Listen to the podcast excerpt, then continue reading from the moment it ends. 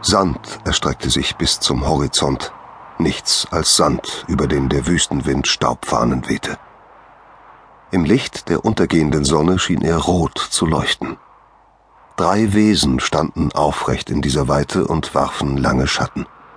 Sie hatten menschliche Körper, aber ihre Köpfe glichen denen vorzeitlicher Tiere.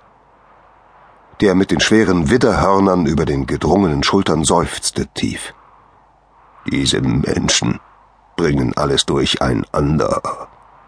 Er schüttelte seinen zottigen Schädel. Erst graben und graben sie. Und wenn sie etwas finden, dann. Ja, nickte der Dünne mit dem Vogelkopf und dem langen gebogenen Schnabel. Dann richten sie nur Unheil an. Und wir müssen dafür sorgen, dass es wieder in Ordnung kommt. Hm, das Mädchen wird es schon schaffen, erwiderte die zierlichste Gestalt unter den dreien, mit dem Körper einer Frau und dem Kopf einer Katze. Ihre Barthaare vibrierten dabei. Aber sie braucht Hilfe. So ganz alleine kann sie das nicht, sagte der Vogelköpfige und äugte grau zu den beiden anderen hinüber. Unsere Hilfe, natürlich, bestätigte der mit dem Widderkopf. Und die eines Freundes, ergänzte die Katzenköpfige. Eines menschlichen Freundes. Sonst hat sie gegen den Dämon keine Chance.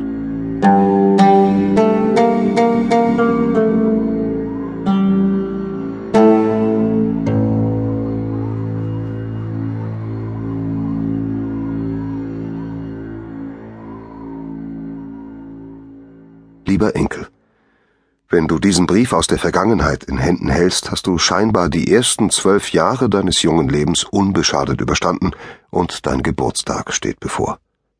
Dazu will ich dir auf diesem Wege nicht nur die allerbesten Wünsche übermitteln, sondern dir auch den Skarabäus übergeben. Er ist sehr wertvoll. Verkaufe ihn keinesfalls. Verschenke ihn nicht, sondern verwahre ihn gut. Er kann uns allen nützlich sein. In Gedanken immer bei dir, Dein Großvater Oskar Rosleck, Luxor, Ägypten. Paula ließ das Blatt sinken und starrte aus dem Fenster. Dann sah sie auf das vergebte Papier mit der schwungvollen schwarzen Schrift, die sie so schwer entziffern konnte. Was sollte das sein? Ein Brief aus der Vergangenheit. Paula seufzte. War der Brief überhaupt an sie gerichtet? Sie hieß nicht Rosleck und von einem Großvater dieses Namens war ihr nichts bekannt. Und wo war das angekündigte Geschenk? Ein Skarabäus sollte das sein und ein wertvoller noch dazu?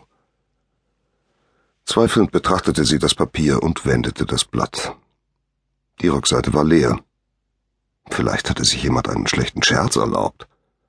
Dabei hatte sie sich so gefreut, als sie das Kuvert vorhin aus dem Briefkasten gezogen hatte. Sie nahm es nochmals zur Hand. An das Geburtstagskind stand auf dem Umschlag. Dann musste er doch für sie gedacht sein, schließlich wurde sie heute zwölf Jahre alt. Aber wie war der Brief in den Kasten gelangt? Adresse, Absender und Briefmarke fehlten, also musste der Überbringer ihn direkt eingeworfen haben. Wieder starrte Paula aus dem Fenster und sah doch nichts von dem, was draußen vor sich ging, nicht einmal die schwarze Katze, die auf der Mauer langsam und bedächtig Pfote vor Pfote setzte, dann innehielt, den Kopf wandte und mit grünen Augen auf das Mädchen blickte. Paula betrachtete nachdenklich das Papier in ihren Händen. Ihr fiel das grinsende Gesicht des Jungen aus dem vierten Stock ein, mit den frechen Augen unter dem rötlichen Haarschopf und den vielen Sommersprossen. Hatte der sich vielleicht einen Scherz erlaubt? Aber woher sollte er von ihrem Geburtstag wissen? In den paar Wochen, die sie hier wohnte, hatte sie noch nicht einmal seinen Namen erfahren.